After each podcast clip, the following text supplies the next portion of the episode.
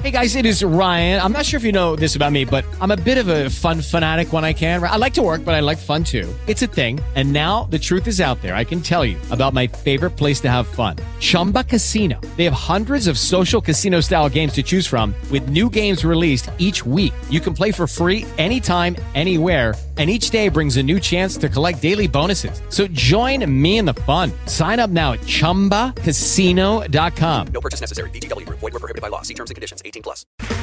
Okay, round two. Name something that's not boring. A laundry? Ooh, a book club. Computer solitaire, huh? Ah, oh, sorry. We were looking for Chumba Casino. That's right. ChumbaCasino.com has over 100 casino style games. Join today and play for free for your chance to redeem some serious prizes. Chumba. ChumbaCasino.com. No purchase necessary. Full prohibited by law. 18 plus terms and conditions apply. See website for details.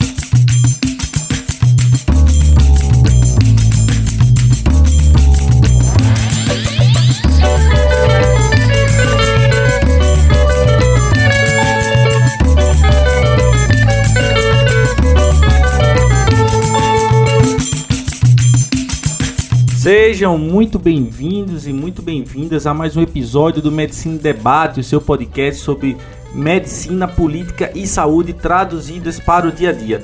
Eu estou tendo aqui o prazer mais uma vez de conversar com meu amigo Luiz, Luiz Paulo. Luiz Paulo é médico de família, é professor na Universidade Federal do Rio Grande do Norte. Luiz, está tudo bem contigo, Luiz? É, primeiro, bom dia todo mundo, boa tarde, boa noite, boa madrugada, como eu sempre digo. É, estamos aqui, né, mais uma vez e parece que agora de volta mais firmemente, né? mais um é. retorno mais em debate. Muito feliz de, de, estar contribuindo mais uma vez e continuar contribuindo. E é aquela, aquela velha resposta, né? Se, se tivesse tudo bem, eu não estaria vivendo o Brasil 2022. Mas é isso. Vamos seguindo. Muito bem, Luiz. É, você falou bem, né? Primeiro, para quem é, é, fazendo minha apresentação para quem esteja chegando por aqui agora, eu me chamo Aristóteles, eu sou médico de família e comunidade também, também sou da equipe do podcast, assim como meu amigo Luiz. Sou professor aqui na Universidade Federal do Vale de São Francisco, a Univasf, e estou falando aqui, direto de Petrolina, direto do coração do sertão nordestino. É, Luiz já trouxe essa questão, né? A gente andou dando uns intervalos aí de gravação pela correria, pelo dia a dia de todo mundo.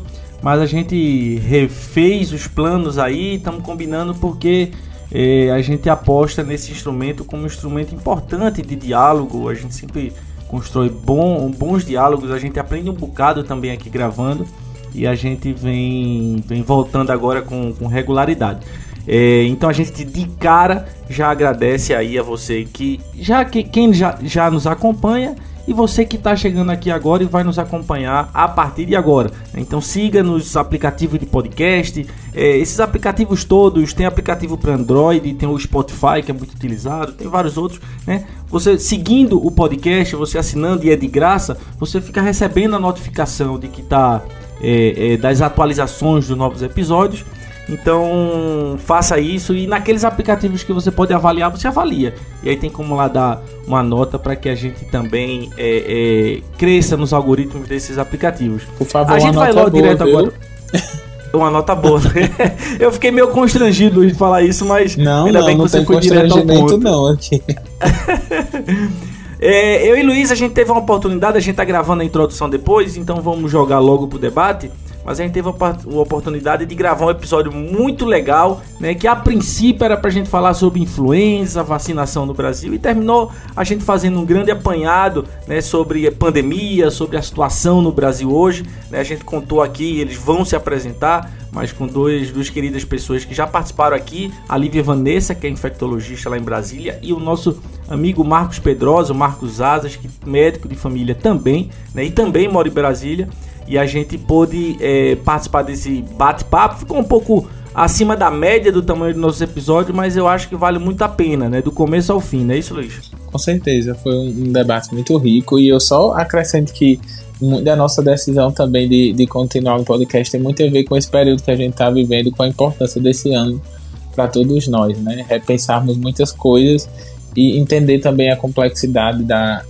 do, da saúde, as interrelações disso com as outras áreas da nossa vida, é, e como as coisas podem mudar né, esse ano e como a gente espera que, que é, esse ano seja decisivo para um lado positivo para todo mundo.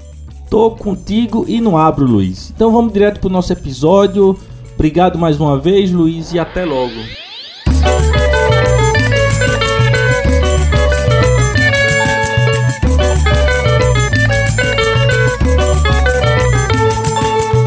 Parece que agora deu tudo certo, né? Estamos fazendo a nossa segunda tentativa de começar o nosso papo aqui, Luiz.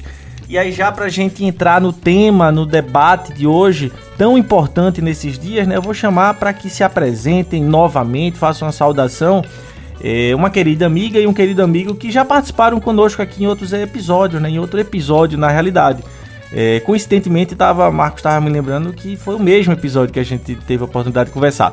Mas eu então vou chamar logo Lívia Vanessa. Lívia, para que você possa fazer sua apresentação, fazer a saudação. E de antemão te agradeço bastante por estar aqui conosco hoje, tá bom? Boa noite a todos. É um grande prazer estar aqui novamente. É sempre uma honra, né? É, dividir esse espaço com vocês e também com o Marcos, que anteriormente a gente já é, esteve por aqui e também estamos em vários outros espaços, né, Marcos? Bom, eu sou Lívia, é, eu sou médica infectologista, eu atuo no Hospital de Base do Distrito, do Distrito Federal, na Secretaria de Saúde, tenho é, formação de graduação pela Universidade de Brasília, depois residência médica na Universidade Federal de Goiás e mestrado em doenças infecciosas pela Universidade de Brasília também. Além dessas atividades, atualmente eu estou como na preceptoria da residência médica de infectologia e é, com um desafio aí na como uma espécie de coordenação de especialidade aqui no Distrito Federal, que é a referência técnica da especialidade, é, e aí principalmente nesse, nesses últimos dois anos aí nesse enfrentamento de tantos problemas relacionados à pandemia. Muito bem, Lívia. Então, mais uma vez, obrigado por estar aqui conosco. E meu querido também amigo Marcos, como é que você está, Marcos? Tudo bem? Tudo bem, Ari. Bom reencontrá-lo. Ainda que a distância dessa vez, a próxima com certeza será em Petrolina ou, ou no Carnaval de Olinda, né? O que ocorrer primeiro. é, tô bem, tô feliz de estar aqui no Medicina em Debate novamente. Esse, essa plataforma que aglutina tanto, né, velho? Permite a gente dar difusão a tanta informação e perspectiva diferente no campo da saúde, né? No marasmo aí, sai da, do marasmo na mesmice nesse debate. Bom, eu sou o Marcos Pedrosa, eu sou médico também, né? É, fiz graduação lá em Pernambuco, na Universidade Estadual, a UPE, e sou médico de família e comunidade e mestre em saúde coletiva, né, em saúde da família, é, pela Fiocruz. Atualmente também estou na Sociedade Brasileira de Medicina de Família e Comunidade, né, onde eu atuo como diretor de, de residência, né, do departamento de residência. E também estou em Brasília, né, e assim como a Lívia, eu desempenho um papel parecido na referência técnica, só que da, da medicina de família e comunidade, né. E estamos juntos em outros espaços aí da secretaria, como a Câmara Técnica de Covid, que foi uma trincheira grande nos últimos dois anos aqui no DF, né? E que acho que entre todos os percalços a gente conseguiu algumas coisas interessantes aqui. É, proteger a população das invencionices um pouco, né? Que tentou se fazer na pandemia.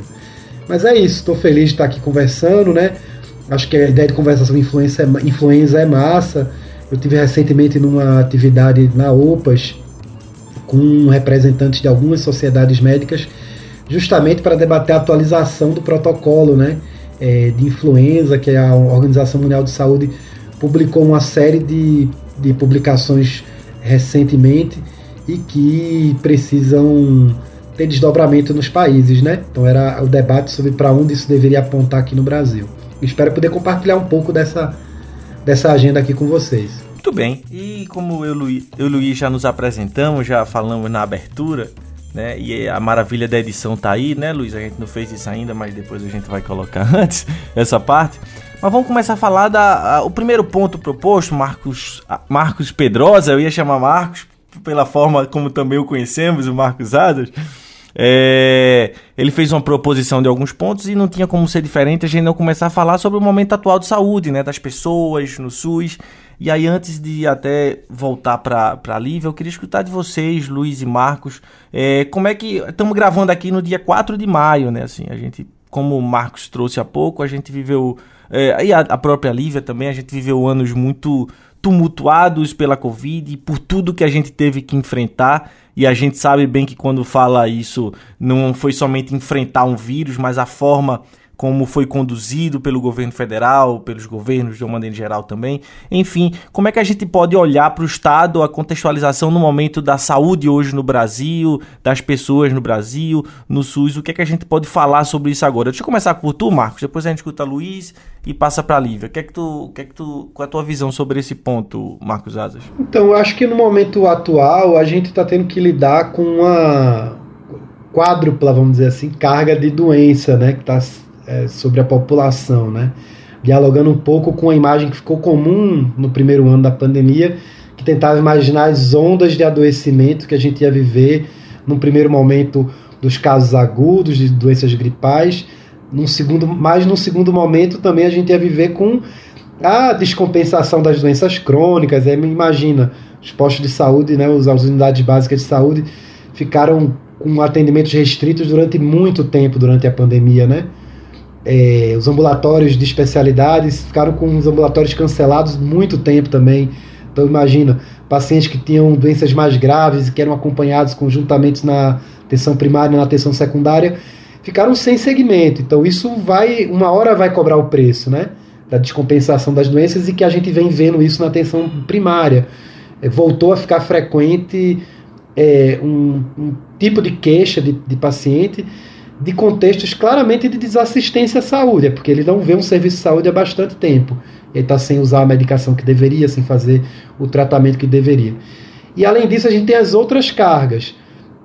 Tem um, um elemento que é de fronteira do conhecimento, né, que é a discussão de Covid longa ou Covid tardia, é, que se tem documentado, né, e isso está crescendo né, a, a pesquisa nesse campo. Até faço parte de um grupo de pesquisa que está fazendo é, um inquérito em torno dos sintomas da Covid longa né, no Brasil. A gente conseguiu coletar aí quase 2 mil é, respostas nesse, na nossa pesquisa e devemos produzir alguns artigos quando a coisa estiver mais é, encaminhada. A gente se compromete a, a conversar aqui em primeira mão no, no Medicina em Debate. Então, tem a própria Covid longa, uma terceira onda, né, que é um desafio. A gente viu muita gente com queixas de prejuízo cognitivo, né, da, da concentração, da atenção, às vezes distúrbios de fala, de humor, de disposição para o dia a dia, queixas de fadiga, e percebem são tudo queixas de difícil abordagem do ponto de vista da atenção à saúde, né, incapacitantes, que pioram a vida, e a gente está tendo que lidar com coisas para as quais a ciência ainda sabe pouco. É, fadiga crônica é uma queixa super difícil, com pouca evidência de tratamentos que resolvam, por exemplo, né? E uma quarta onda, né, vamos dizer assim, que é dos transtornos mentais. Que no caso do Brasil, isso tem acontecido com a especial crueldade né, do governo federal, de além de nos é, deixar numa situação de, de desassistência né, em relação a todos os atrasos que a gente teve na compra de vacina, toda a, a liderança que tentava liderar o povo para a morte, né? liderar o povo a desafiar as medidas sanitárias e a se colocar em risco. Então, é, tudo isso que a gente viveu, essa especial crueldade no contexto de desemprego, né, de desespero, de fome é, e de muita ansiedade, né, tem um elemento de psicopatologia social também no que a gente viveu, faz com que a carga de doença dos transtornos mentais também tenha aumentado muito na pandemia e também não dá para dissociar isso do momento atual de saúde. É, fazendo uma fala mais empírica né, do que a gente vem observado. É, eu não queria trazer aqui a, os dados né, epidemiológicos exatos, mas eu acho que são esses quatro elementos aí para a gente começar a conversar sobre o momento de saúde atual. Tem uma carga enorme, né? E com coisas que, apesar de desembocarem na saúde, é, o, a, a, solução do problema não está na saúde, né? Por exemplo, no estrito senso. Então, eu recebi, eu, marcou muito no último mês, é Ari, eu atendi uma paciente que estava. Quando eu perguntei se estava tudo bem na casa dela, eu sabia que era uma família vulnerável, né? Ó, oh, tá tudo bem na sua casa? Como é que estão as coisas lá, doutor? Tá mais ou menos, né? Eu É, só, só tá tendo comida mesmo para minha filha. Eu e, e, meu companheiro, a gente tá há dois dias comendo só água com farinha. É, fome, apesar de. de é, é fome não tem um CID exato, né? Tem desnutrição, mas fome não tem CID. Não tem classificação internacional doença. É um problema social, é um problema político, lembrando aí o José de Castro. Então, acho que a gente, para olhar o momento atual de saúde, é preciso considerar esses, essas questões. Além do contexto, né? Eu vou deixar para o Luiz também, né? É, enfim, do desfinanciamento da saúde, fazendo com que as equipes dos, das unidades e do SUS em geral fiquem bastante incompletas, né? E que isso vai desembocar na baixa cobertura das vacinas. Sarampo aí batendo na porta, né? A, é, a, a Lívia não pode é, contribuir nesse campo também. É, o sarampo batendo na porta, a gente está com 50% de cobertura de, de sarampo, gente. A gente está a qualquer momento, vamos voltar a ter surto. E sarampo é doença que a nossa geração de médicos não tem memória. Eu só vi sarampo em livro e eu vi sarampo uma vez numa UTI, de uma criança na UTI. Então, assim, e eu tenho 12 anos de formado, né? então, juntando o tempo de graduação, já vai para 18 anos essa brincadeira. E eu só vi um caso nesse tempo todo. Imagina como é que isso vai ser, a gente tiver que enfrentar, né? Surtos de sarampo, como é que vai ser, né? Então, acho que o momento de saúde inspira preocupação, sabe? Tem dá preocupação na gente. Uma repórter, viu, antes de, do Luiz falar, uma repórter me perguntou essa semana, né, ela queria uma fonte, ela queria conversar com alguém que teve sarampo. Aí eu disse, ó, ainda bem que eu não conheço ninguém até agora e espero muito que a gente não enfrente isso recentemente, ou esses períodos pela frente, é, dado o risco que a gente está. É, antes ainda, Luiz, Marcos falou sobre isso, eu queria registrar, é, Marcos, também. É, hoje faria aniversário Milton Santos, ele falou do Josué de Castro, e Milton, Milton Santos é um grande geógrafo da nossa história, baiano, que hoje completaria 96 anos, e hoje mesmo eu registrava que eu pude aprender muito. É, é inclusive, quem já conhece o Medicina Debate está ligado nisso, quem não conhece talvez vá começar a perceber. Aqui não tem um debate somente da biologia, né, da, da parte que a gente costuma falar que é a parte técnica da medicina. Para a gente, como o Marcos hum, trouxe muito bem, não existe medicina se a gente não estiver entendendo dentro do contexto das pessoas. Não existe saúde se a gente estiver é, falando de dentro do contexto das pessoas, da realidade. E aprendi muito sobre medicina com o Milton Santos nas discussões dele nos livros sobre transformação do espaço urbano, ocupação das cidades, essa coisa toda. Luiz vai falar, mas eu acho que Marcos, Marcos quer fazer algum comentário ainda, Marcos? Rapaz, não, é porque eu conheço uma pessoa viva que teve sarampo. Minha esposa teve sarampo na infância. Foi mesmo. Com dois anos, um ano de vida. Entendeu? E ficou é, isso em 84. Entende? Entende qual é a temporalidade disso? É impressionante. Eu, é... Luiz. É, eu acho que o Marco já trouxe, assim, resumiu brilhantemente, né?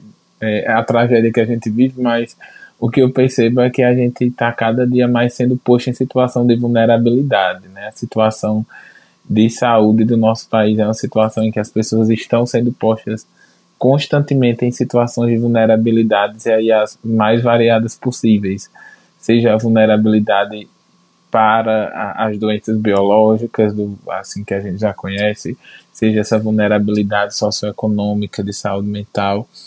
E de fato tem sido bem mais difícil. Eu não tenho tanto tempo de formado assim ainda, mas é, o que a gente percebe Tá chamando a gente velho, não, Luiz? Não, tô me chamando de jovem. tô brincando. Mas é, o que a gente percebe mesmo, assim, é, é que tem uma diferença gigantesca, né? Assim, nesses nos anos, é, e nesse ano principalmente, é, às vezes a gente percebe, assim, muitas situações de saúde mental relacionadas com o endividamento da população, né, é, com a falta de acesso a, a, serviços básicos e não tem como fugir disso, assim, não tem como deixar de falar disso porque parece ser repetitivo, mas é porque tá tão tá tão às vistas, tá tão claro, às claras que a gente não consegue meio que fugir disso. Acho que qualquer profissional de saúde que tenha um mínimo de sensibilidade social agora vai estar tá pensando muito mais é, nessas questões do que antes, né? Antes, é, talvez a gente tivesse até mais, mais, mais tempo para pensar em outras coisas, mas agora está tão visível e está tão presente que não sai da, nem da nossa discussão. É, parece que a gente está sempre falando a mesma coisa, mas é porque a gente está sempre vivendo a mesma coisa e, né? E assim, e isso fruto dessa dessa dessa, dessa situação em que a gente é posto em situação de vulnerabilidade cada vez mais, mais pessoas são, e a gente está meio sem saber como se organizar também, né, enquanto saúde, enquanto setor, para é, pensar em maneiras de driblar, driblar, né, tudo isso que a gente está vivendo, que não não está fácil, né. Mas o panorama é esse, é, é de desassistência, mas também é de desassistência que não é só no campo é, ali na falta do profissional, é uma, é uma desassistência que ela ocorre num nível mais amplo, né? É uma desassistência de serviços básicos, é uma desassistência de vários níveis que, que repercute também na, na saúde. É, e agora a gente tem que pensar em como é que a gente vai lidar com tudo isso daqui para frente, porque parece que é, é, o que está pior vai piorar, né? Igual diz aquela música. Velho, e enquanto a, a Lívia volta, que eu acho que ela caiu, né? É, eu não sei, eu conversava mais cedo, Marcos, eu não sei como é que tá aí em Brasília, mas aqui eu acho que nesses, nesses anos de formado aí, que a gente se formou na mesma época, Marcos, é, eu nunca atendi. Dengue, eu já tinha atendido anos com bastante dengue mas eu nunca atendi tanta gente com chikungunya ou com suspeita principal de chikungunya como eu tenho atendido esse ano. Não sei se é a mesma situação aí em Brasília. Não, aqui bastante dengue, chikungunya eu não tenho visto. Mas assim, o, quando eu digo bastante dengue, não é nada parecido à última epidemia que eu vivi aqui, que foi acho que 2019, que foi realmente muito acima de tudo que eu já tinha visto de quantidade de casos de dengue, né? É, uhum. Mas o DF tá com uma quantidade de casos de dengue bastante importante, né? É, inclusive com uma apresentação um pouco diferente, assim, não sei o quanto que a, a Lívia tem visto também, mas eu tenho visto muito, muita, muita queixa gastrointestinal na dengue esse ano, né? Muita, muito vômito, muita diarreia, que antes não tinha tanto, né? É, mas enfim, tá sendo uma carga de doença. E desespero, desamparo, insegurança alimentar, é, eu estou tentando abordar pelo enquanto de segurança alimentar e tentando abordar na, nas atividades de promoção à saúde, né? Tentando abordar com a população estratégias de como a gente se defender da fome, com falando potencial nutricional de ta, talos, cascas, folhas. Isso dá até um outro episódio. Aqui eu já querendo pautar o medicina em debate, hein?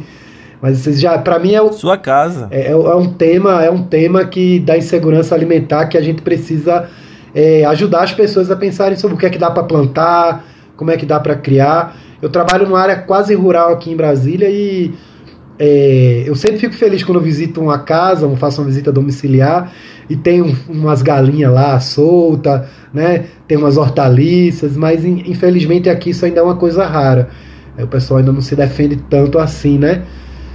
Mas é isso, acho que a situação, a, a dengue vem ainda para a gente ficar mais preocupado com o que pode ser nos próximos meses, né? É, que a tendência é de, de subida na curva histórica, né?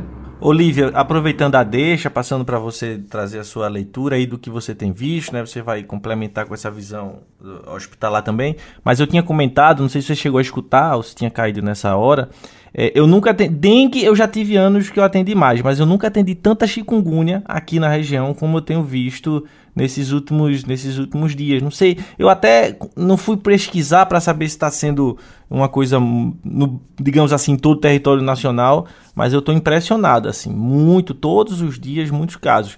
Mas é, é, é só a deixa para passar a palavra para que você possa também falar um pouco sobre isso. Acho que é, em relação a essas as arboviroses, né? Então a dengue sempre acaba ocupando um lugar de destaque, tanto pela, é, na verdade, a sua endemicidade, mas eu acho que muito também está relacionado com a capacidade de diagnóstico que a gente tem não só de diagnóstico laboratorial, mas até da suspeita clínica mesmo, do preparo dos profissionais, depende muito da região em que você se encontra para ter uma suspeita clínica um pouquinho mais refinada, né? Que não é nem uma coisa de, muito que vai muito além, mas as pessoas sempre ah, dengue e às vezes uhum. até vão lá, fazem o, o, teste rápido quando disponível e acabam descartando e aquele indivíduo está lá evoluindo com alterações laboratoriais semelhantes, evoluindo com um quadro clínico semelhante e depois muitas vezes essa suspeita ela vem muito já muito tardia, quando o indivíduo já tem algum,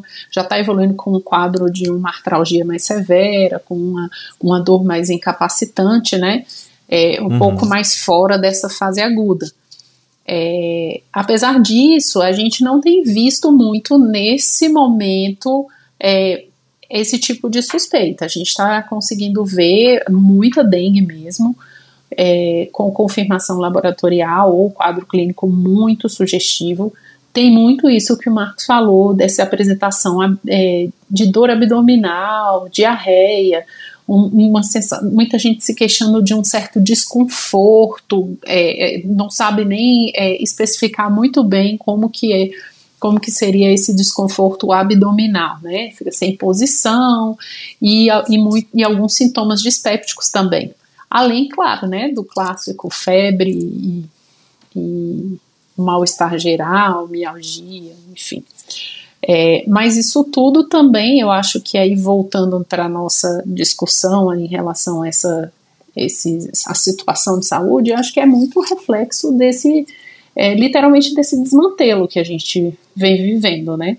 É, na verdade, o desmantelo ele teria talvez sido um pouco menor se não tivesse a pandemia, né, por razões óbvias, é, pelos determinantes, que aí você tira um determinante biológico muito importante, mas ainda assim a gente percebe uma série de questões, é, como vocês já colocaram, né, que não são determinadas apenas por essa visão anterior mais biologicista do tipo, ah, o agente é doença. E a gente tem visto cada vez mais influência da situação socioeconômica no estado de saúde geral do, dos indivíduos. Então, assim, o retorno da fome é uma coisa muito gritante, é uma coisa desesperadora. Assim como o Marcos estava falando, a gente tem alguns pacientes que, que relatam assim, ah, algum tipo de sintoma, quando você começa a questionar. Aí falou, não, mas você, como é, que horas você está se alimentando? Que horas você está tomando café? Não, eu só estou comendo uma vez. Eu estou só almoçando.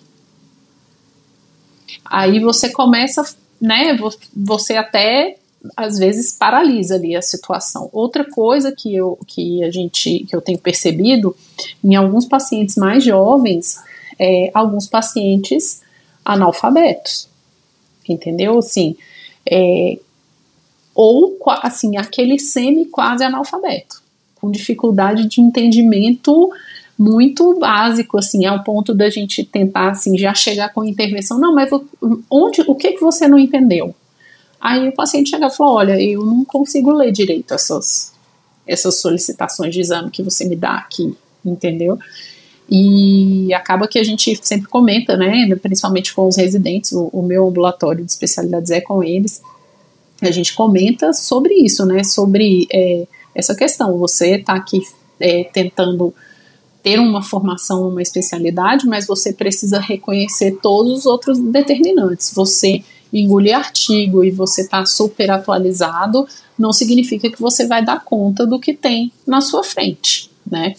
É, eu acho que Marcos resumiu muito bem essa questão né, das ondas que a gente está vivendo é, e que na verdade assim, né, a Covid mesmo foi a onda que subiu e desceu e ainda com capacidade de retorno, mas todas as outras elas subiram e assim, é, minha percepção é meio que um platô, porque assim, doenças crônicas, eu, a gente teve um período muito crítico aqui de fechamento de ambulatório por quase oito meses, é, e desde que retornou, a, questão desandou, e desandou por vários motivos, tanto os pacientes muito descompensados né, de suas doenças de base, e aí é, incluir inúmeras, porque muitas vezes ele tem está num ambulatório de especialidade, mas ele não tem só aquele problema da especialidade, então você acaba tendo que manejar muitas outras questões, como hipertensão, diabetes, dislipidemia, e assim, um, uma, um descompasso total, do, bem diferente do que era antes. E é, a outra questão também é que assim, a gente também não tem profissionais para dar conta, por conta da principalmente da saúde mental. A saúde mental do, da, é, da população em geral está muito ruim e dos profissionais de saúde, péssima. É, aqui em janeiro, é, em, em, Brasília, a gente estava analisando lá na, na, no, no, COI, né, de Covid, algumas questões é, de remanejamento de profissionais, onde estava crítico, não sabia se essa onda Ômicron ia provocar tanta internação, ainda bem que não teve, mas teve muita sobrecarga na atenção primária e muita sobrecarga na atenção é, ambulatorial, porque muitas vezes o indivíduo ele já tem a sua consulta marcada, ele pensa, ó, oh, eu vou, eu tô, minha consulta é semana que vem, ou então minha consulta é daqui três dias, eu vou lá no meu médico. E aí, é, a, a gente viu um absenteísmo enorme por conta da Covid, e os que ficaram e que não foram infectados, em seguida saíram porque não aguentaram o esgotamento. Então foram mais de 3 mil, foram mais de 3 mil é, eu vi na época mais de 3.200 afastamentos de profissionais de saúde no Distrito Federal, só da Secretaria de Saúde, em janeiro. Né? É, eu fui uma delas, eu saí pela Covid. Eu achei que eu ia sobreviver sem Covid, mas aí em janeiro foi por Covid, né? Mas também eu mesma tive um, tive um esgotamento no ano anterior, que tive que me afastar, um burnout. É, ainda bem que eu captei os sinais bem é, bem rapidamente, assim, não, não me furtei de pedir ajuda, entendeu? Não, não que eu captei uhum. e me tratei, não. Eu falei, ó, o negócio tá errado. E aí busquei ajuda, me afastei, enfim. Mas é, ilustrando que, assim, não é uma coisa distante, né? Assim, tem muita gente e essas pessoas somos nós. Nós estamos enfrentando isso. Além disso, esses desafios agora da Covid longa, que é, são praticamente uma outra ciência, né? Um negócio completamente novo, ainda que é, o SARS-CoV-2 aí tem algumas semelhanças com vírus anteriores, a gente já pensa aí, tem uma certa orientação do que fazer com uma síndrome gripal, é difícil o paciente grave crítico, que aí muita coisa é, foi descoberta, mas a gente vê que é, essa questão da Covid longa é uma outra entidade tem semelhança essas questões de fadiga crônica com outros vírus, né? A gente vê muito isso em parvovirose, alguns pacientes com toxoplasmose persistiam com a sintomatologia mais prolongada, mas a Covid longa é praticamente uma outra entidade. Quando você entra e uhum. ainda que esteja sendo estudada, ainda uma entidade sem solução. O que a gente tem feito muito mais, e pelo menos assim, da minha parte, é muito mais um acolhimento daquele indivíduo tentar descartar alguma coisa mais grave, mas assim, com, poucas alternativas a propor, né? Muito bem, Lívia. E aí, entrando, é, pessoal, no, no, nosso tema, né? Eu vou chamar novamente Marcos para que ele possa trazer alguns apontamentos. Na realidade, ele, eu acho que ele falou isso, não sei se foi na conversa anterior à gravação ou já na gravação, Marcos. Você participou recentemente, acho que um painel, né, tratando, representando a Sociedade Brasileira de Medicina de Família e Comunidade, é, tratando da questão da influência e alguns pontos né, com relação a isso. O que é que tu destaca para a gente disparar esse debate sobre o tema aqui para a gente, Marcos? É, sim, foi uma, foi uma oficina, né, na realidade, da, é, realizada lá na OPAS, né, aqui em Brasília. É, tinham presentes é, algumas especialidades, né, tava, eu estava pela SBMFC, mas também estava presente o representante da pediatria, tinha da ginecologia obstetrícia por conta da da, da medicina intensiva, né? E da, do intensivismo das gestantes também estavam presentes. E alguns pesquisadores, né? Também estavam lá. Foi uma roda bastante rica, além do próprio grupo da OPAS, né? E assim, a, a OMS publicou recentemente um material, é, um documento para orientar os países em relação a isso, e, e que acho que tem uma coisa que precisa ficar clara, né? Assim, é, do quanto que os estudos relacionados ao oseltamivir é, balizam a gente para o tratamento do, dos, dos, casos graves ou em algumas situações é, de maior risco, né, individual, pessoas de alto risco e tal, mas não há nada que suporte um, transformar o oseltamivir numa nova cloroquina, né? A gente viu uhum. um desabastecimento durante o surto que a gente teve em dezembro de, de influenza, simplesmente sumiu das farmácias, porque qualquer síndrome gripal, muitas vezes uma pessoa que não tinha nenhum nada que aquele que aquele medicamento pudesse trazer de benefício, porque o que está estabelecido do oseltamivir é principalmente a redução da, do tempo de sintomas, né? E aí, por conta disso, a gente infere que é plausível que isso possa reduzir mortalidade, mas é, é, a nossa aposta, né? Então é algo que é justificável num certo contexto ético de um paciente grave, mas para um paciente leve, sem nenhum fator de risco, é pouco justificável. Ainda mais no contexto que a gente está lidando, com desabastecimentos nas cadeias produtivas globais, né? Em que a escassez de insumos virou uma coisa rotineira. A gente já teve, no, do início para a pandemia para cá, já tivemos escassez de seringa, escassez de frasco para é, de vidro para fazer frasco ampola de vacina, já tivemos escassez de teste. E assim, ou a gente usa com racionalidade os recursos ou vamos seguir enfrentando é, esse tipo de problema.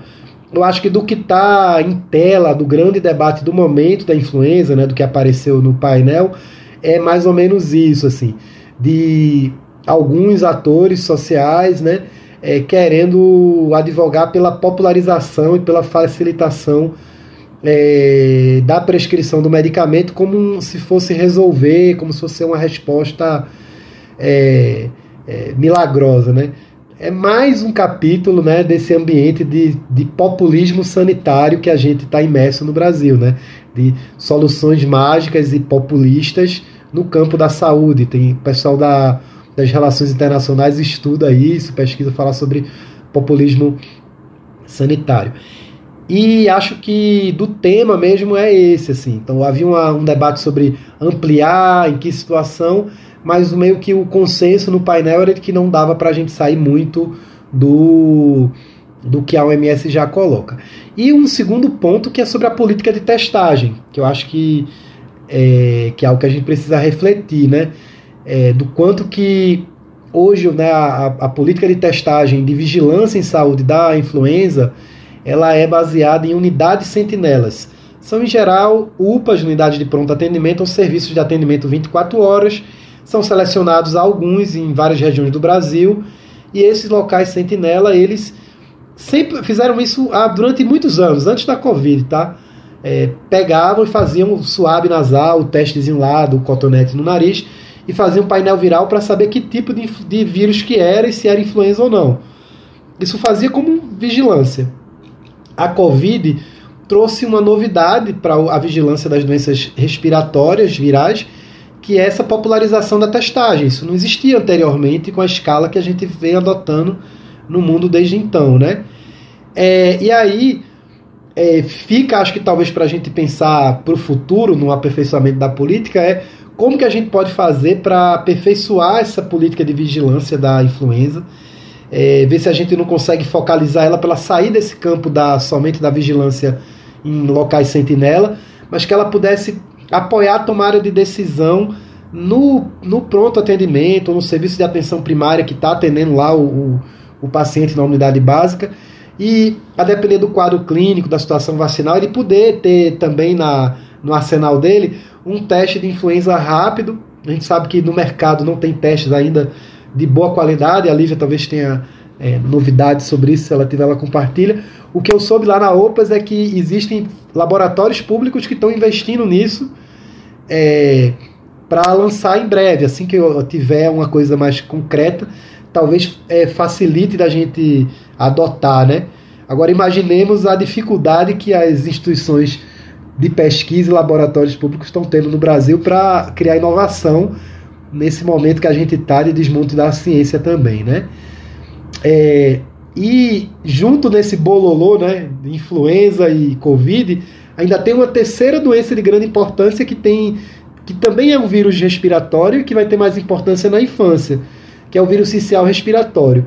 E que é importante falar dele porque na infância, muitas vezes, ele vai ser a principal causa de, de, de quadros virais, né? de, de quadro é, parecido com resfriado, algo assim, né? apesar de ter alguns sintomas diferentes.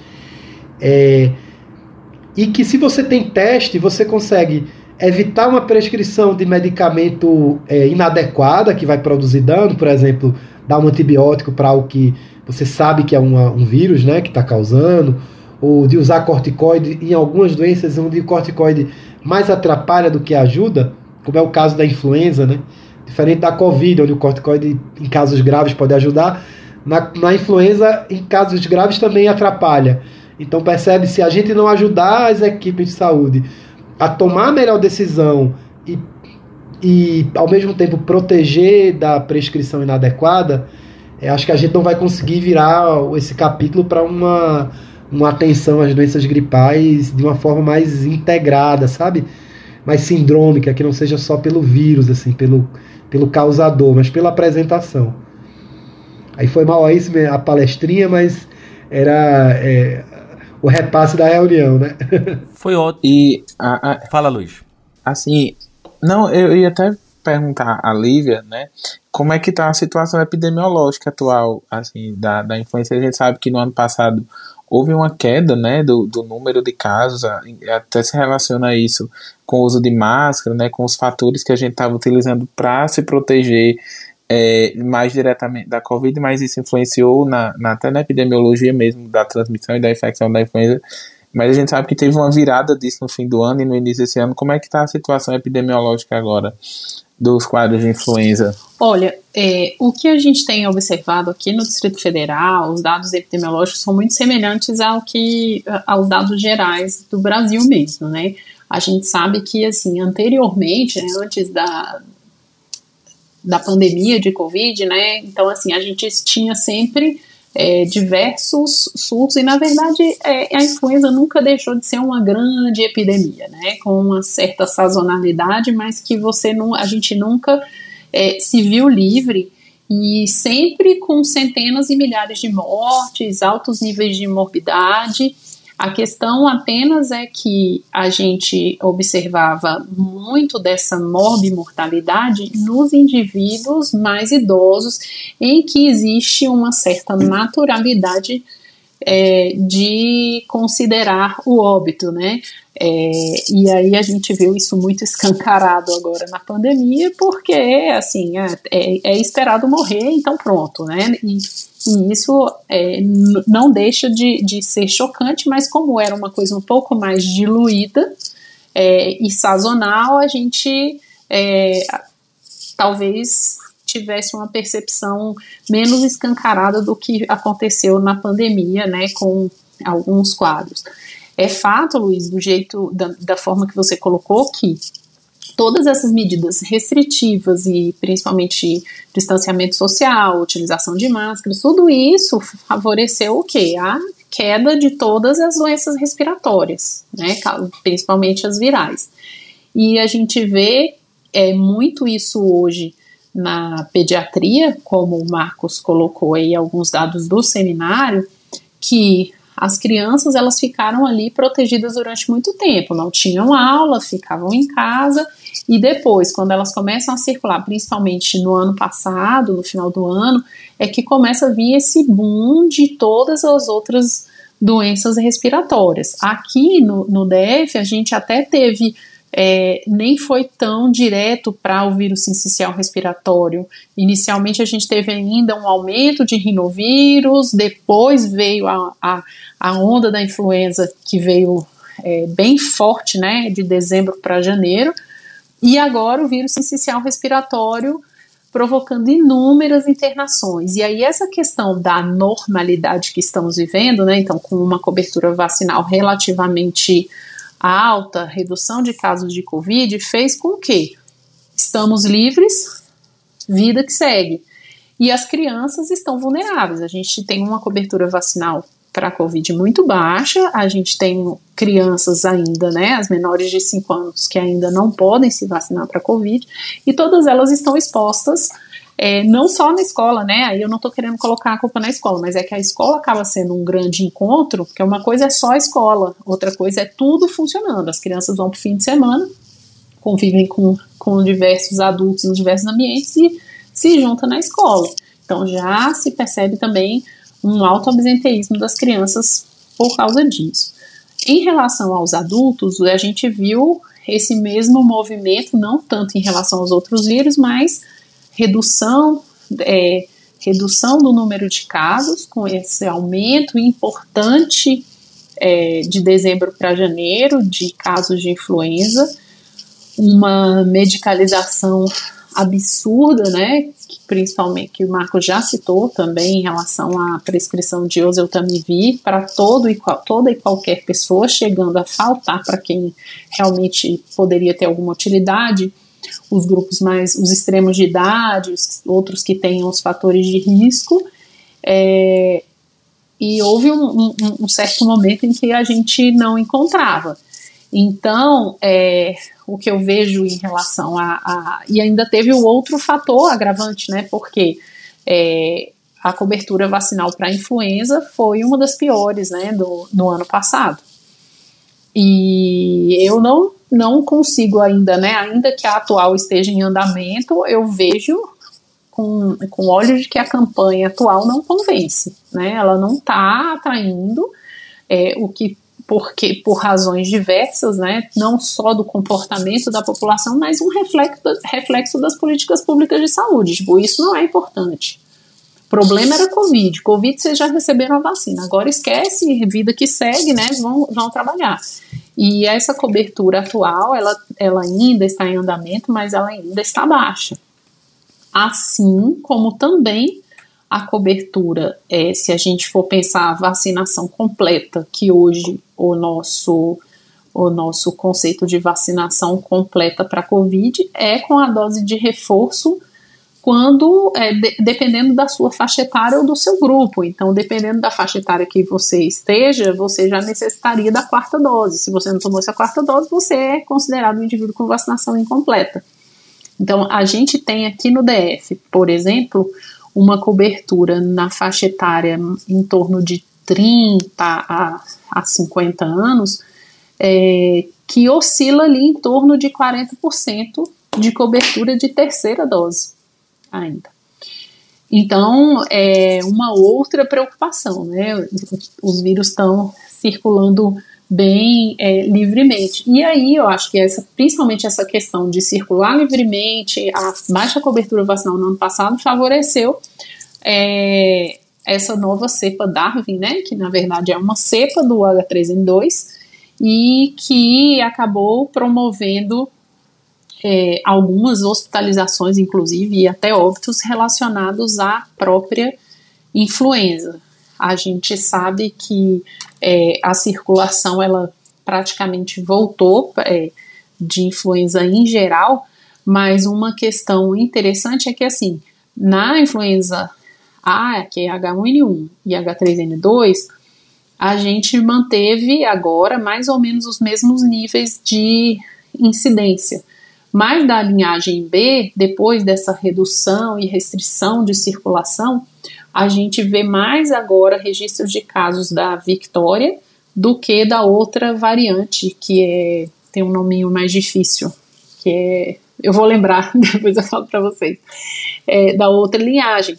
É, que ainda, é, assim, tem, não existe um, um um único determinante, mas se especula exatamente por todas essas questões epidemiológicas e todo a condução da pandemia, restrições onde teve, onde não teve e o momento que a gente vive agora. Mas é, só fazendo referência ao que o Marcos colocou, é, eu acredito que um, é fundamental essa questão do investimento em testes diagnósticos né, é, para o auxílio na prática clínica os testes rápidos para detecção de influenza, que é o que faria mais sentido, né? Porque é a mesma coisa, sorologia é um negócio que para a maioria das doenças a gente fica é, pensando assim, ah, legal, confirmou a minha suspeita clínica. Muitas vezes você não consegue fazer um manejo. Isso quando a gente fala principalmente de doença viral. Outras doenças não, mas doença viral é muito complicado. É, mas a gente conseguiu um, um, um, assim testes de boa qualidade relacionados para o diagnóstico de Covid. Então, por que não para a influenza? Isso facilitaria muito o trabalhador da ponta, o trabalhador de saúde da ponta e as condutas e ajudaria muito é, é, essa questão até mesmo do, do, do, afastamento, porque muito do absenteísmo da influenza, é, que, que já é grande, mas ele poderia ser é, um grande contornável, no sentido de que você afasta o indivíduo, mesmo que sintomático, mas de qualquer forma você está prevenindo uma cadeia de transmissão. Então, talvez no final você está afastando algumas pessoas, mas o, o, a, a, o, o quantitativo final de pessoas afastadas e com absenteísmo fosse menor, né? Além dos investimentos, é claro, né, das campanhas de vacinação que eu já falei que, é, pelo menos por agora, estão bem limitados. Lívia, é, Ari, deixa eu só fazer uma pergunta polêmica. Então, considerando tudo o que você falou, tem uma pergunta que meio que fica no ar, que ela volta e meia está sempre circulando nas redes sociais aí, no Twitter, que é sobre o uso de máscara, né? É, como, é que, como é que a gente pode pensar esse uso de máscara? A gente vai ter que ficar usando máscara para sempre, pensando nessas outras doenças respiratórias, né?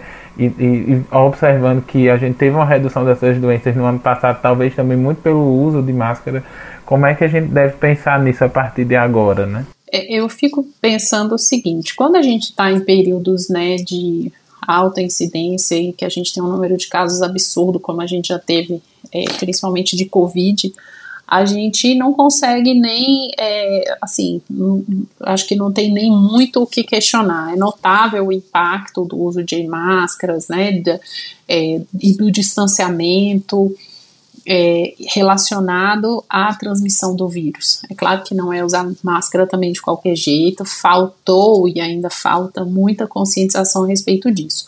Mas hoje, com baixos números relacionados à Covid, e, e de doenças respiratórias, principalmente nos adultos, eu percebo que em ambientes abertos praticamente não faz sentido. Ambiente aberto, claro, com ventilação e distanciamento, né? Não estou falando ambiente aberto, show, enfim, é outra coisa, né? Ou então é, um, um, local totalmente aglomerado, uma fila, um, é, um estádio, enfim, é, é diferente, né? Mas hoje eu percebo que muito do que a gente tende a fazer agora é, depender é, menos, pelo menos é, no, no, nosso futuro imediato, depender menos de políticas públicas, porque não creio que é, em ano eleitoral qualquer tipo de gestor vá tomar qualquer atitude na, na, no sentido de auxílio, de restrição de funcionamento de serviços, nem de é, uso de máscaras. É, o que eu acho que enquanto profissionais de saúde a gente tem que trabalhar com a conscientização de, de uma gestão de risco individual.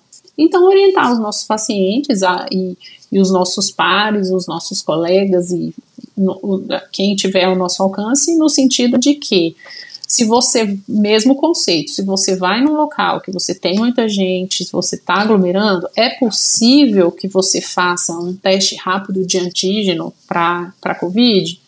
É possível. É, então, faça. Se é possível, faça. A gente sabe que o teste rápido ele é uma fotografia ali do, do momento, mas entre 12 e 24 horas você consegue manter uma certa segurança em relação à transmissão. Em relação à influenza, a gente poderia ter também, mas também mesma coisa. É menos disponível ainda do que é, um teste rápido de antígeno que a gente apesar de ter em grande quantidade, não, não temos muito, né? E a questão do uso de máscara. Onde você vai estar, com quem você vai estar e se conscientizar que mesmo uma pessoa que, que seja um familiar ou conhecido, que tenha convivência, ela pode transmitir uma doença respiratória. Então vai depender muito do tipo de atividade é, que a gente tenha que fazer. Agora, como política pública, é, eu já fico um pouco cética em relação a isso. Eu acho que a gente não vai conseguir retomar a obrigatoriedade, ainda que fosse um consenso científico, sabe? É, até porque o que a gente menos viu é, respeitado nessa pandemia né, foram os consensos científicos. Né? A gente foi atropelado a, to a todo momento com essa é, inversão de, de, de, prática em saúde, né? muito pouco é, quadro clínico, apresentação clínica, é, comorbidades do indivíduo e muito mais uma é, receitas de bolo, né? Uma medicalização, a necessidade de dar resposta, isso tem cura, é, o caminho é esse, então kits Covid da vida. E aí o oseltamivir em relação à influenza, ele entra um pouco nisso, porque é, ainda que ele tenha algum tipo de eficácia quando você administra nas primeiras 48 horas, é, especialmente nos pacientes com SRAG, é, paciente que é muito grave, que, que precisa de ventilação mecânica, é, muitas vezes a gente mesmo não furta de fazer, ainda que tenha passado de 48 horas, como uma medida que você tem, mesmo com, com pouca evidência, qualquer tentativa ali será bem-vinda. Agora, a gente sabe que existe uma certa banalização né, desse uso, e aí a gente volta na, no que o Marcos bem colocou a respeito da, do seminário, que é a questão de investimento é, no diagnóstico. Foi uma loucura, né? Assim, retomando esse ponto, Lívia, que tu trouxesse, Marcos tinha colocado também, esse, isso que a gente viveu em novembro, mas principalmente dezembro e janeiro, foi uma coisa de louco, assim, de prescrições, mas o povo comprando por conta própria, né? E diferente até de outras situações, é um remédio que não é barato, né? É, como também não poderia ser diferente nessa época que a gente está vivendo. Fake news envolvendo, não sei se vocês lembram, circulou novamente um texto falando que no chá de erva doce, eu acho, é, tem oseltamivir, então orientando que as pessoas se protegeriam. Eu até disse, ó, essa é fake news até é mais próxima aí de uma fake news do bem, porque pelo menos se as pessoas estiverem tomando chá de erva doce, é melhor do que estarem fazendo outras coisas. Mas foi uma coisa, é, infelizmente, fruto desse, desse nosso tempo, né? E a gente sim problematiza isso, é, é, Lívia, que tu trouxe muito bem agora no final, né? A, a nossa formação não contribui muitas vezes. Então é como se a gente estou é, falando de uma maneira em geral, né? Tivesse que ter resposta para tudo. E aí chegou uma situação nova, como a Covid, e aí fazendo as pessoas é, prescreverem, tomarem, irem atrás dos kits, dos kits Covid, dessas coisas todas, né? Uma, uma, enfim, tudo isso que a gente sempre fala e comenta. Mas antes da gente, deixa eu te fazer mais uma pergunta, Lívia. É, a gente tem visto, não é novidade, mas talvez por tudo que a gente viveu, de vez em quando surge a notícia: ah, um caso de H3N8 na China, um caso de H3N5. A gente sabe que a maior parte dessas gripes aviárias elas ficam ali, né, sendo transmitidas entre os, entre os bichinhos e não passam pro para o ser humano e de vez em quando acontece uma dessa. Né? Mas eu, eu, percebo que a mídia muitas vezes traz esse tema de uma forma um tanto sensacionalista, né? como se a gente tivesse na iminência de ter um, um, um de pipocar surtos dessas doenças, mas é, concretamente falando a gente tem uma chance, é, e aí eu vou, vou palpitar, Lívia, mas jogo para ti, uma chance pequena, né, de a gente ver num intervalo curto de tempo aí, uma gripe dessa passando e se tornando transmissível de homem para homem, né, de pessoa para pessoa. Como é que tu vê essa questão? É, é, a gente sabe, né, da, da grande capacidade de mutação viral, né, o vírus influenza, ele, ele na verdade já foi o grande vilão da humanidade, ele só está aí num momento é, uhum. recente. É, teve até uma, uma publicação recente que eu encontrei há umas duas semanas atrás, e aí quando, para um outro motivo, e aí quando né, veio a ideia aqui desse nosso papo, é uma, uma é, como, é na verdade aqueles comunicados, né, de, de revista que saiu na Nature falando é, a respeito de influenza, né? E eles colocam muito bem, eles colocam uma espécie de uma linha do tempo em que você vai vendo é, as principais é, cepas, né, que produzir, produziram as principais linhagens que linhagens que circularam e foram causadoras de doença, né? Então, é, a gente vê ali de 1920, né, H1N1, e aí a gente, na verdade, 1918, aí a gente relaciona muito bem com o que aconteceu é, em relação à gripe espanhola, uma alta prevalência ali até idos de 1960, mas a gente sabe que nesse período também uma, uma grande dificuldade diagnóstica, né? Porque se hoje a gente tem dificuldade de determinar a linhagem, a gente tem dificuldade de identificar que é influenza que dirá saber é, de quem se trata. Uhum. Mas é, nos bancos, né, nos bancos de, de genômicos, é, ali a partir de 19, entre 60 e 70 circulando muito a causa. Isso influenza que causa gripe mesmo, né, causando doença. H2N2 e a partir da década de 70 e aí predominando até hoje é, o H3N2 e, a partir da década de 80, o H1N1, destacando ali o H1N1 em 2009 como H1N1 de novo, mas como uma outra linhagem, porque ainda que não tenha muda, mutações suficientes ali é, nas proteínas de superfície, né, a gente perce, perce, percebeu um outro comportamento de agressividade. Um pouco parecido com o que, que aconteceu, lógico que em bem menor escala, com o que aconteceu agora com essa cepa Darwin. Continua sendo H3N2, mas ainda assim uma cepa mais agressiva. É, eu acredito que é, a gente tende a ter outras pandemias relacionadas à influenza. Acho que a influenza ainda com maior capacidade, inclusive, do que é, é, o SARS-CoV, se a gente for, né, os coronavírus, se a gente for analisar uhum. historicamente, é claro, né, surpresas acontecem e cientistas falham. Mas acredito que muito mais capacidade, é, capacidade de é, de mutação pela, pela, pelo histórico a influenza. Ainda que a gente perceba que algumas diferenças virais né, entre é, os coronavírus e principalmente o SARS-CoV-2 e as suas variantes é, de, de preocupação agora, elas tenham mutações na proteína S, e é interessante comparando ali né, pensando em proteínas de superfície viral, quando você fala de influenza, você tem aquelas proteínas de superfície, as espículas, mas elas são é, espículas mais estáveis. E o que o, o, o SARS-CoV-2 confere é uma proteína de superfície, que é a S, que ela é uma proteína que ela tem capacidade de mobilidade, e isso confere uma certa virulência maior, uma capacidade de infectar mais células ao mesmo tempo. É, então, é, apostando fichas históricas, a gente pensa mais na influenza de ter capacidade de mutação e ter uma no, um novo boom, é, uma nova pandemia. Mas se a gente analisar o que o SARS-CoV-2 representou para a gente recentemente, né, e aí implicado também nas nossas emoções é, a gente não consegue fazer análises frias sobre, sobre isso, né? Ninguém é imparcial.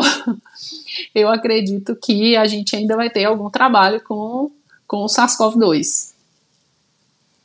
Mas muito disso que, que você colocou é uma questão de, de especulação. Né? Sempre quando uhum. surge, a gente vê que tem muito problema é, inclusive tinha é, eu tinha um, um, preceptor na residência que ele fazia a gente é, estudar as rotas das aves para conseguir comparar e acabou que a gente ficava procurando, procurando e de repente ele chegou com, com um artigo lá é, falando das, da implicação das rotas das aves e na capacidade de multiplicação e disseminação dos vírus influenza. É um artigo um pouquinho antigo, mas é, eu posso tentar, eu lembrei dele agora, eu posso tentar resgatar e mandar para vocês por curiosidade histórica. É, realmente fiquei, fiquei curioso, né, quanto a esse artigo.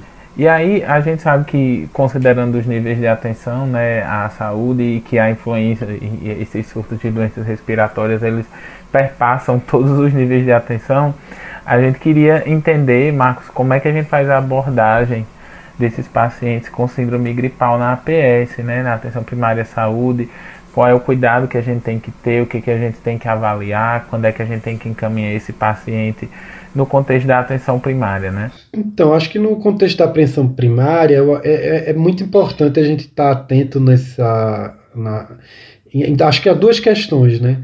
Primeiro, a, a deixar claro se a gente está observando, né, junto ao nosso paciente, um quadro gripal, né, um de síndrome gripal, que pode ser um quadro leve, pode ser, tem mais de 200 tipos de vírus que podem causar quadros de resfriado, além do, do dos mais famosos, né? É, então, assim, e aí a gente faz uma abordagem sindrômica, né, pelo conjunto dos sintomas. É o clássico, coriza, tosse, febre, né, e outros sintomas mais gerais e inespecíficos. É diferenciar isso dos quadros de síndrome respiratória aguda grave, que é os que, de fato, a atenção primária tem que fazer o, o atendimento inicial, a estabilização e a coordenação do cuidado, né? Garantir que ele vai ter é, serviço médico de urgência, né? SAMU, hospital, para ele continuar sendo cuidado em outros pontos da rede, porque esse paciente que tem síndrome, gripa, síndrome respiratória aguda grave, né, ele pode necessitar de internação hospitalar, de outros cuidados, como a gente viu aí com a Covid, que também acontece com a influenza. É, para o paciente que vai ter um segmento, vamos dizer assim, mais na PS, que é esse de síndrome gripal, é, o que é que eu acho que é importante? A gente está atento primeiro a protegê-lo da iatrogenia, né? A uso inadequado de antibióticos, de corticoides, é, e também informar bem o paciente, protegê-lo de uma, de uma terceira doença que está andando no Brasil, que é. Todo mundo aplaudindo de pé, viu, Marcos? Como é que é? A gente aqui aplaudindo de pé a tua fala. é, e eu ia dizer de uma terceira, além da iatrogenia, né? É, e dos, é, acho que é importante a gente também é, combater um, ter uma outra doença social que a gente está vivendo, que é a da desinformação. Que é, é as pessoas que vendem, que criam propagam o medo e vendem esperança. Então, criam, é, difundem o medo da doença e vendem a droga milagrosa. Já foi a cloroquina, já foi a ivermectina, antes já foi a, a fosfetanolamina, né? O, a pílula milagrosa do câncer, que produziu uma comoção a ponto do Congresso brasileiro fazer uma lei passando por cima da Anvisa para autorizar um remédio para câncer. E que depois teve pesquisa que se mostrou que isso não, não funcionava. A novidade no atual período é isso está sendo utilizado dentro de um, um, projeto político, que é o que a gente vai falar do populismo sanitário, né? A instrumentalização desses tratamentos milagrosos com uma, uma abordagem populista. É, então, assim, para a PS, a gente vai ter esses papéis. Abordagem não farmacológica, proteger o nosso paciente, né? menos é mais é, e o desafio de convencer as pessoas que aquele cuidado secular das nossas mães, nossas avós, porque a, a experiência do cuidado é muito transmitida ao longo das gerações pelas mulheres, né? É as mães, as avós, as bisavós, que mandavam a gente tomar água, é, comer comida quente, uma sopinha, ficar deitado, remédio para febre esperar passar. Pois é, essa sabedoria ela é muito, né? É, do que é preciso para esse cuidado inicial. E aí as situações específicas, um paciente que tem preenche critério para usar o oseltamivir ou que precisa de uma remoção para através do SAMU para um outro serviço porque é um caso grave, né? Isso vai sendo identificado. Eu queria só fazer uma, uma fala também é, sobre essa questão do uso de máscaras, né? Porque eu acho que a acho que a gente tem que separar duas coisas. Uma coisa é a política pública é, ou seja, a abordagem da população, do risco populacional, e outra coisa são as decisões de risco individual. Houve um momento da pandemia em que era adotado o uso de máscaras de igual cinto de segurança para todo mundo. Né? Por várias questões, inclusive avanço da vacinação, mudança das cepas, é, diminuição das pessoas suscetíveis à doença, enfim, uma série de variáveis, tem feito a gente relaxando o uso de máscaras como regra. Porém, eu sigo orientando o uso de máscara enquanto equipamento de proteção individual em algumas situações de maior risco ou para pessoas com maior vulnerabilidade. Então, por exemplo, é, eu sigo usando aí a minha, minha adesão individual, né? Eu sou uma pessoa com algum risco, tenho asma, né? Então, é, que é uma doença respiratória, deixa a gente fraco para qualquer coisa respiratória, né? Então, eu uso máscara quando eu vou numa loja, quando eu vou na padaria, quando eu entro numa farmácia, qualquer ambiente fechado, um ônibus, é recomendado o uso de máscara. É, eu sigo recomendando enquanto equipamento de proteção individual, né? É, nesse sentido. Porém, nos ambientes abertos, né, quando eu vou encontrar os amigos no parque, numa área aberta, no ambiente aberto, né, a gente no, no almoço lá na unidade básica, a gente coloca as cadeiras para o fundo, né, para o gramadão no fundo, aberto ao ar livre. Pô, fica todo mundo sem máscara conversando, porque a gente está no ambiente aberto. Então, saber dançar essa valsa do que é que é risco, do quando que é válido, requer discernimento, né? E, acho que às vezes a gente quer uma regra, um tipo assim, quando é, quando não é, e, e, as coisas a gente precisa ir ajustando mais finamente essas decisões, ajudando as pessoas a tomarem boas decisões.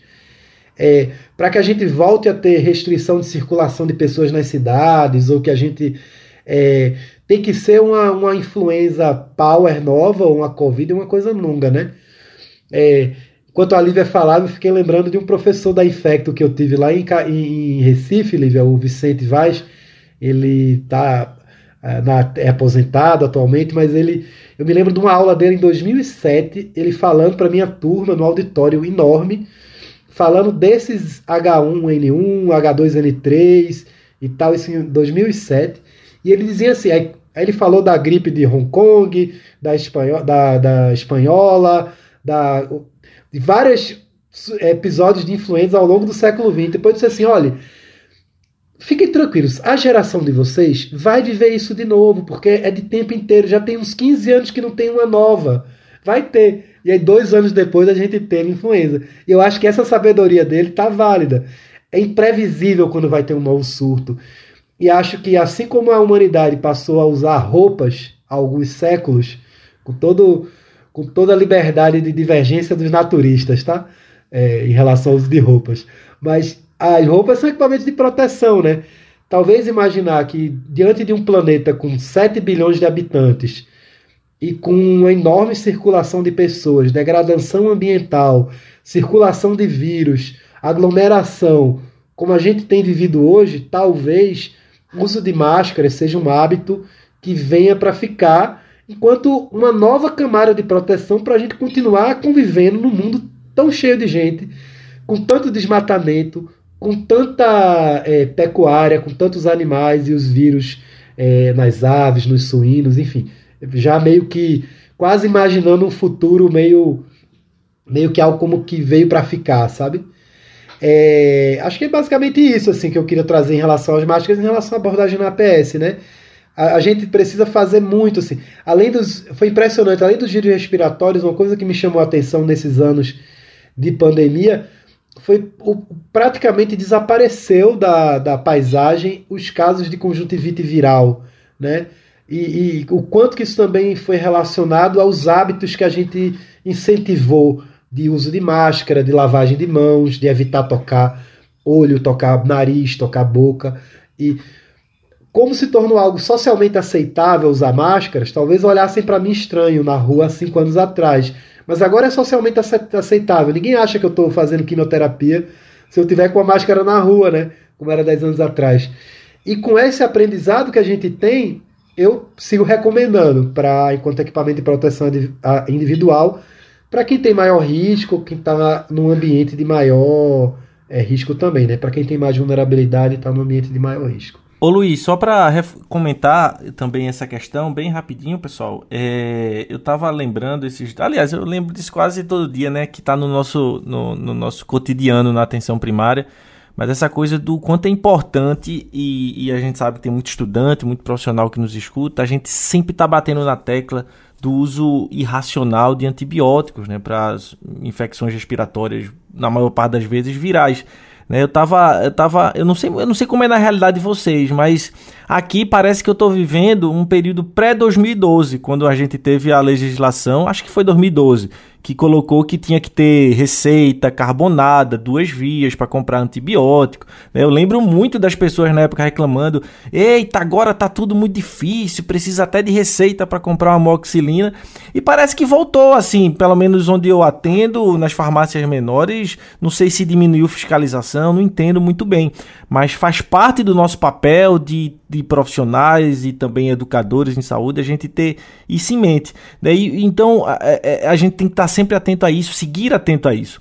E tem uma outra questão que eu gosto muito de estar revisando, de estar buscando com os estudantes, especialmente, é o uso do, dos sintomáticos, que muitas vezes não são sintomáticos, não servem para nada, né? Esses remédios para tosse, que muitas vezes são, são vendidos, às vezes até discutindo, conversando né, com as pessoas e, e essa demanda aparece, mas doutor, eu quero pelo menos um xaropezinho para essa tosse, para essa coisa. E aí às vezes eu brinco, assim, a depender da relação, eu digo, ó, oh, se você for na farmácia tem um bocado assim na, na prateleira, mas não necessariamente isso vai ser efetivo. Inclusive, e aí finalizando, é, fiz uma revisão recente no Up to Date e ele colocava lá o mel. O mel é melhor do que muito dos medicamentos que são vendidos, né? Sim, e às vezes sim. quando a gente discute isso com a pessoa, a pessoa acha que a gente tá, sei lá, não tá querendo prescrever um medicamento. E aí eu digo, ó, Pra mim era fácil fazer uma receita aqui, botar um medicamento qualquer, mas é porque existe uma literatura, existe uma base, uma evidência que suporta isso aí.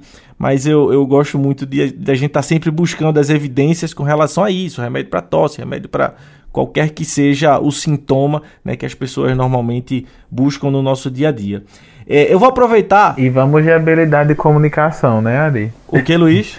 E vamos de habilidade de comunicação, né, para comunicar tudo isso. É demais, demais. E é fundamental, né, no nosso dia a dia, é, em to todas as áreas. É, é, o, o Ari, é, é, curioso que aqui na região que eu trabalho, como eu falei, é uma área semi-rural, né?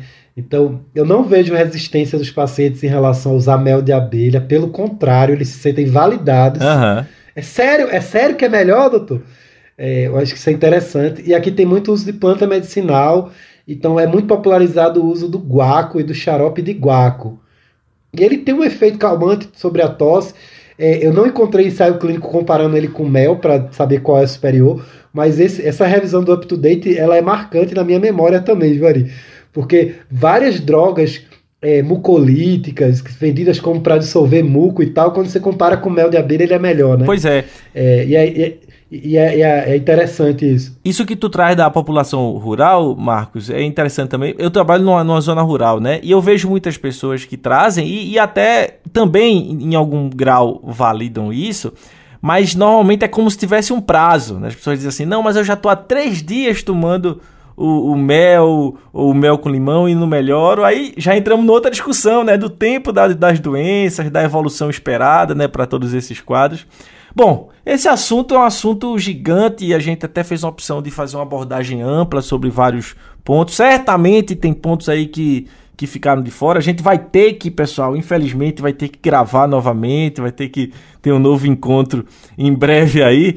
Mas vamos finalizar. Eu vou passar para vocês, eu vou começar é, é, para Marcos, depois eu passo para Lívia, encerrando com o Luiz, para gente, para que possam falar alguma coisa que eventualmente tenha faltado, que queiram comentar, né? É, e que possam também se despedir. E vou até fazer uma surpresa que a gente sempre combina e dessa vez não combinou. Então, se precisar de tempo, a gente utiliza um pouco isso. É uma recomendação. A gente tem pedido ao final dos episódios uma recomendação cultural de um livro, de um filme, de uma série, de um podcast pode ter a ver com o tema, pode não ter a ver com o tema, né? É, se precisar de um tempinho, a gente na edição faz desaparecer esse tempinho para pensar, tá? Mas é, como, como é, é, é, eu gosto de pegar meus amigos de surpresa, então estou fazendo dessa maneira e vou começar logo com tu, Marcos, para você fazer essa sua palavra final ah. aí e você encerra trazendo essa ah. recomendação. Ô Ari, eu tô vacinado já contra isso aí, eu já tinha separado. É, não, eu só queria agradecer. Acho que o Medicina em Debate cumpre um papel muito massa na difusão é, científica, né, difusão de informação de qualidade.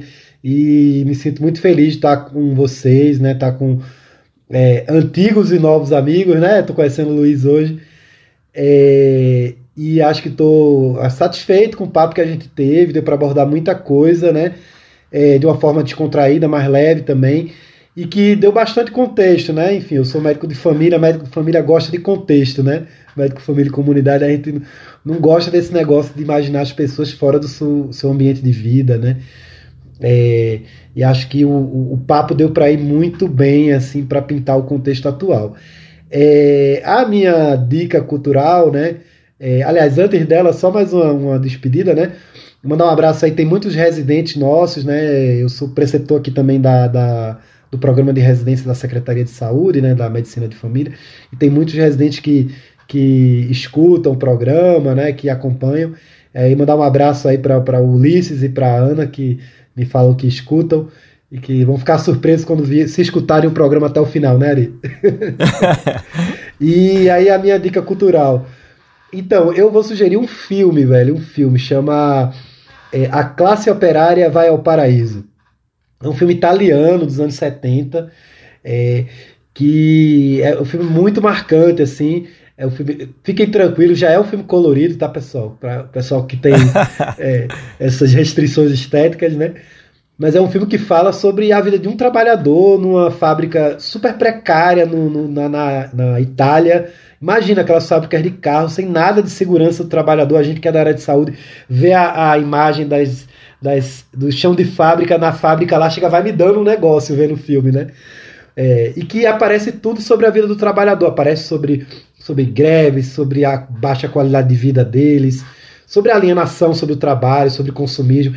Era, olha, eu acho que é um filme muito legal para a gente refletir sobre trabalho precário e sobre adoecimento no trabalho. Eu acho que o Brasil, nesse momento, está precisando debater esses temas. Então, é um filme que eu não sei se tem plataforma de streaming, tá? É, eu, eu, eu, comprei ele há um tempo atrás em DVD, no, é, como faziam os fenícios, né, numa, numa loja para poder passar em sala de aula. Então eu tenho ele em, DVD. Mas não deve ser difícil de encontrar, não, para quem tem caminhos alternativos aí pelos torrents nas redes de encontrar. Tá no YouTube, acabei de ver, tá, tá completo no YouTube. Olha aí, mais fácil ainda. Então, é, a classe operária vai ao paraíso. E aí, finalmente, vocês vão entender aquela música do Mundo Livre S.A., que ele é, mexe, o seu mexe o bolo de ameixa, né? Que ele fala que a classe operária vai ao paraíso e que é uma referência a essa música. o cabeçudo do nerd do, do, do Fred 04, né? Mas é isso, obrigadão pessoal pelo, pelo convite e contem aí sempre que precisarem. Vou cobrar, viu, pra gente falar sobre segurança alimentar, sobre fome e segurança alimentar. Perfeito, Marcos. É, você, é sempre um prazer, né, a gente poder conversar, seja gravando ou não. E quem tá escutando agora, já conhece ou tá chegando, se acostume, porque já temos uma, uma série de episódios combinando com Marcos, temas diversos. E vou pedir para André, vai encerrar o nosso episódio, às vezes a gente tem medo com questão de, de direitos autorais, mas a gente vai botar música de Mundo Livre, um trechinho pelo menos, para quem não conhece escutar é, essa música. É, mas obrigado, Marcos, mais uma vez por esse tempo. Estamos aqui quase 11 horas da noite. E vou passar para a querida Lívia agora também, poder dar suas palavras finais. Peguei ela de surpresa também com esse pedido de recomendação aí de livro, de qualquer que, qualquer que seja o ponto. Mas, Lívia, é, mas também é um grande prazer poder aprender contigo e conversar mais uma vez, tá bom? Gente, é um prazer enorme. Eu que agradeço o convite. A gente sempre aprende demais nessa, nessa troca, né, nessa vivência. É, eu é, que convivo com o Marcos assim de uma forma mais próxima por causa do trabalho também, assim aprendo com ele demais. E acho que é sempre essa oportunidade da gente trocar e entender o que acontece em todas as esferas é que faz com que a gente consiga né, construir é, aquele velho SUS que a gente tanto luta e fica tentando no cotidiano e sabe que vale a pena. É, eu acho que a gente acaba é, quer passar muita mensagem, quer passar muita, muitos recados, mas eu acho que o mais importante, né, para quem estiver escutando, principalmente para o acadêmico, para o residente, para aquele que está começando, é, eu na minha, no final da minha residência foi o período que eu vivi é, toda a questão do H1N1, né, bem ali no PS, naquela agonia e vejo que em termos de volume a gente teve muita diferença, né, agora com a Covid, desconhecimento, mas algumas questões, assim, eu acho que tem que, que tem que ser consolidadas é esse entendimento dessa dinâmica das doenças respiratórias, né, de é, quando elas podem agravar e quando vão agravar. Então, além de toda essa abordagem para você evitar o agravamento do indivíduo na atenção primária e de você tentar fazer com que ele tenha a sua é, e tenha identificação precoce de agravamento, é muito importante também. É, existe muita hospitalização. Então, assim, identificar o indivíduo que está internado ali, seja por influenza, seja por Covid, o internado por doenças respiratórias, ele é um paciente que ele tem necessidade de suplementação de oxigênio. Se ele não tiver essa necessidade e preenche algum critério de internação, em geral é a descompensação de alguma comorbidade, e aí eu relacionado muito aos seus fatores de risco. Então, acho que são questões é, chaves que precisam ficar, é, em que as pessoas precisam ficar atentas, né, os profissionais de saúde. Até porque a gente tem esse papel importante, né? Juntando, linkando com essa questão que a gente estava discutindo sobre as máscaras, né? Essa gestão de risco individual e essa questão mesmo de se apropriar do conhecimento, a nossa formação, entender os quadros clínicos, entender o que você recomenda a respeito é, de prevenção de doenças, então, seja a máscara quando você for para um local fechado, é, ou um local mais insalubre ou mais aglomerado, passando por, pela questão da imunização, que a gente não pode esquecer e que a gente tem vivido baixas coberturas vacinais, um pouco melhor na Covid, porém aquém do esperado, como a gente já, já tinha citado. Mas lembrando que, assim, é, os dados mais recentes que eu cheguei a ver a respeito da vacinação de influenza, assim, que foram dados do CDC, mostrando é, o risco é, de síndrome gripal é, em torno de 40 a 60% é, da população geral. Então, é um fator muito importante, porque são impactos diversos, não só o impacto de internação, de, de mortes, mas também o impacto socioeconômico, o afastamento dos serviços e a sobrecarga dos demais que ficam, né, nos trabalhos. Então, acho que mais do que nunca a gente tem que reforçar é, o nosso papel enquanto educador em saúde nas diversas esferas, seja ali na esfera acadêmica mesmo, seja no cotidiano do trabalho, e até esse maravilhoso trabalho que vocês fazem, né, de levar informação e discutir outros determinantes em saúde que não apenas, né, o biológico, a gente tentar fazer esse link com a nossa realidade atual.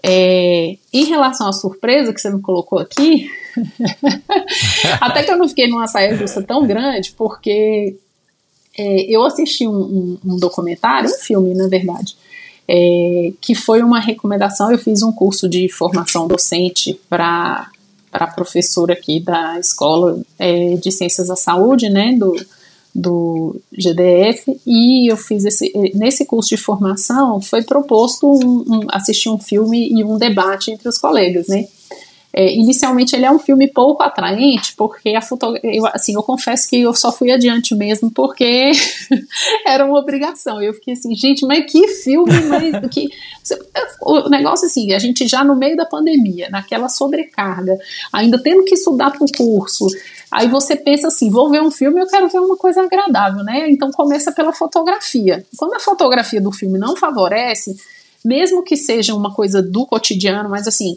quando ela é bem feita, você fica assim, nossa, você vai fundo. Mas quando tem uma fotografia ruim, você fala assim, meu Deus, mas, não, mas essa fotografia ruim, você percebe que não é ruim só pela qualidade né, do, do filme, né? Eu vou, é, não vou deixar no suspense, o filme chama Nenhum a Menos. Ele é um filme de 99, 1999, ele é um filme chinês, tá? Encontra na, na internet, inclusive disponível é, gratuito para ser visto, não é um filme longo, ele tem mais ou menos uma hora e dez por aí, mas depois você percebe que a fotografia é feia, é porque o cotidiano deles é feio mesmo, entendeu? Então é uma comunidade rural, né?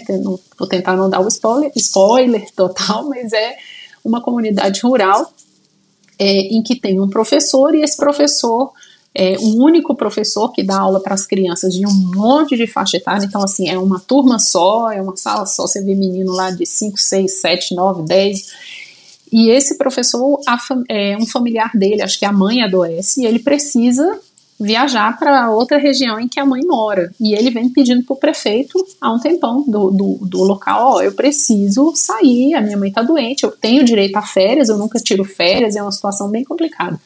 E aí esse prefeito do local arranja um substituto. E esse substituto, é, essa substituta, né, no caso é uma, uma mulher, não é mulher, é uma menina, é uma menina que tem ali pouco. É, numa, dois ou três anos a mais do que os alunos que ela vai enfrentar. Até o professor fica inseguro no início em relação a isso. Né? Ela começa tudo ali de uma forma mais automática, mas aí é, existe uma, uma reviravolta ali na, na, na questão e é, é, o, o filme ele traz vários aprendizados nesse sentido em relação a essa questão de nenhum a menos. É, só esse título, se a gente refletir um pouquinho, a gente já pensa um pouco do, do contexto, extrapolando né, o contexto que a gente vive, né? E assim, é, qual é o, o, futuro aí da, do, do sistema de saúde e qual é o futuro de sociedade que a gente quer, né? Então eu acho bem interessante esse contexto de nenhum a menos. A gente ainda tem certos né, privilégios e, e se angustia e também adoece, mas a gente também tem um papel social importante de é, levar outras é, pessoas e outras é, e outras enfim outros segmentos junto conosco vale a pena É a minha recomendação. Bom demais, Lívia. Eu procurei aqui também, eu vi que tá no YouTube. Eu vou tudo botar essas recomendações como link no texto da postagem. Então, se você está escutando a gente por um tocador de podcast, no site também vai estar tá lá. No final, vamos botar a linkagem para isso e para outros materiais que foram referenciados aqui ao longo da nossa conversa. Ari, Diz, Lívia, pode falar. Só esqueci de, de abordar uma, uma questão que você falou a respeito da. que tem a ver com a medicalização, né? E assim, o uso é, de antimicrobianos, né? Aí eu vou fazer a minha proposta. O Marcos está propondo fazer a minha proposta. A gente podia fazer um debate sobre é, uso racional de medicamentos, pode fazer até um enfoque aí, é, uso racional de antimicrobianos, que é um problema de saúde pública, assim, avassalador que a gente está vivendo a pandemia agravou isso demais. A gente está vivendo situações, principalmente com egressos de, de UTI, cotidianas de falta de alternativas terapêuticas. É, então, muita gente que não entrou como estatística de Covid está entrando aí na, nos óbitos em outra conta, que não de Covid, mas não deixa de ser um reflexo né, de todo um problema mas é um problema maior também, né, e que se agravou com essa questão da pandemia. Então fica aí minha sugestão de tema. Tá, pra mim a gente só falta acertar a data, viu? Finalizando esse episódio a gente já começa a pensar isso junto. É, mas mais uma vez, brigadão então, Lívia, e já antecipadamente agradecendo esse novo episódio que a gente vai gravar em breve. Luiz, antes da gente gravar aqui, pessoal, me falava, olha, minha bateria começa a riar às 11 horas. Então são 11 horas e 1 minuto agora, 23 horas e 1 minuto. Luiz, tu tá por aí ainda, né? A bateria não arriou ainda não, né? Então, então vamos para despedida, Luiz. Saudação, aqui, recomendação e eu finalizo. É, vamos sim. Então, vou, vou tentar ser, ser mais ser breve, porque a gente fala, acaba falando muito aqui, eu e você, né, Ari? A gente tá aqui sempre, então deixar mais espaço para os convidados e agradecer a participação deles. Acho que foi muito é, pertinente tudo que a gente conversou. A ideia dos próximos episódios também, né? É, tão ou mais do que o atual e, e, já fica de fato combinado mesmo. Acho que vale a pena a gente discutir sobre tudo isso. De sugestão, eu, é, é eles foram mais pro lado do filme, né? E da, é, dos filmes e dos jogos. Eu vou fazer uma sugestão de um livro que eu acho que tem tudo a ver com o que a gente está vivendo. É um livro mais cabeção, assim, que é, é Neoliberalismo com Gestão do Sofrimento Psíquico, que é um livro que é organizado por, por Vladimir Safat e Christian Dunker e Nelson da Silva Júnior. E aí eles fazem toda essa discussão de como o neoliberalismo ele está aí atuando, né, para criar o nosso sofrimento psíquico e para gerir esse sofrimento é, nos dias assim mais, mais atuais em que ele impera, né? Como sistema econômico e, e social e determinante de muitas coisas, vale a leitura. É um livro mais cabeção, mas é um livro que é bem acessível também de leitura e, e ele vem de uma série que tem um anterior que é Patologias do Social. É, e acho que a combinação dos dois tem uma reflexão muito boa para a gente que trabalha com, com saúde, né? E, e, que entende também toda a complexidade que essa discussão envolve. Mas é isso, pessoal. Muito obrigado pela participação. Muito bem, Luiz. E finalizando, gente, é, minha sugestão é uma sugestão de oportunidade que, aproveitando, acho que foi Marcos que tocou no assunto da fosfetanolamina. É, certamente muita gente que nos escuta já, é do, já acompanha podcasts e, tá, e já deve conhecer, mas quem ainda não conhece, tem um podcast chamado Ciência Suja que é fantástico. E o primeiro episódio que eles lançaram, até vim conferir a data aqui, foi no dia 19 de agosto de 2021. É, é, tem o título de A Farsa da Pílula do Câncer. Né? Até para quem conhecia a história, como eu conheci, como eu de certa forma acompanhei também, é, ele traz detalhes ali de como foi todo aquele processo, seja no laboratório lá onde isso apareceu, seja nos meandros lá do Congresso Federal, que traz muitos elementos históricos é, interessantes. E aí tem outros episódios tratando sobre cigarro, é, AIDS, eugenia, enfim, recomendo demais esse podcast. Então é isso, gente. Obrigado mais uma vez, você que nos acompanhou e que nos acompanha até agora. Quem ainda não conhece ou quem ainda não conhecia, nos siga nas redes, nas redes sociais e nos tocadores de podcast para estar tá antenado e recebendo as notificações de novos episódios. Um forte abraço a todos e a todas e até breve, gente.